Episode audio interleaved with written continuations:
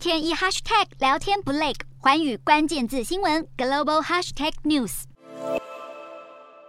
美国众议院议长佩洛西不畏中国威胁造访台湾，加剧台海紧张局势。再加上联准会官员示意抗通膨不会太快松手，加深了投资人忧虑，让美股低气压笼罩，连续两天收黑。道琼指数大跌四百零二点二三点，收三万两千三百九十六点一七点；纳斯达克下挫二十点二二点，收一万两千三百四十八点七六点；标普五百下跌二十七点四四点，收四千零九十一点一九点；费半指数下挫三点五七点，收两千九百七十四点七五点。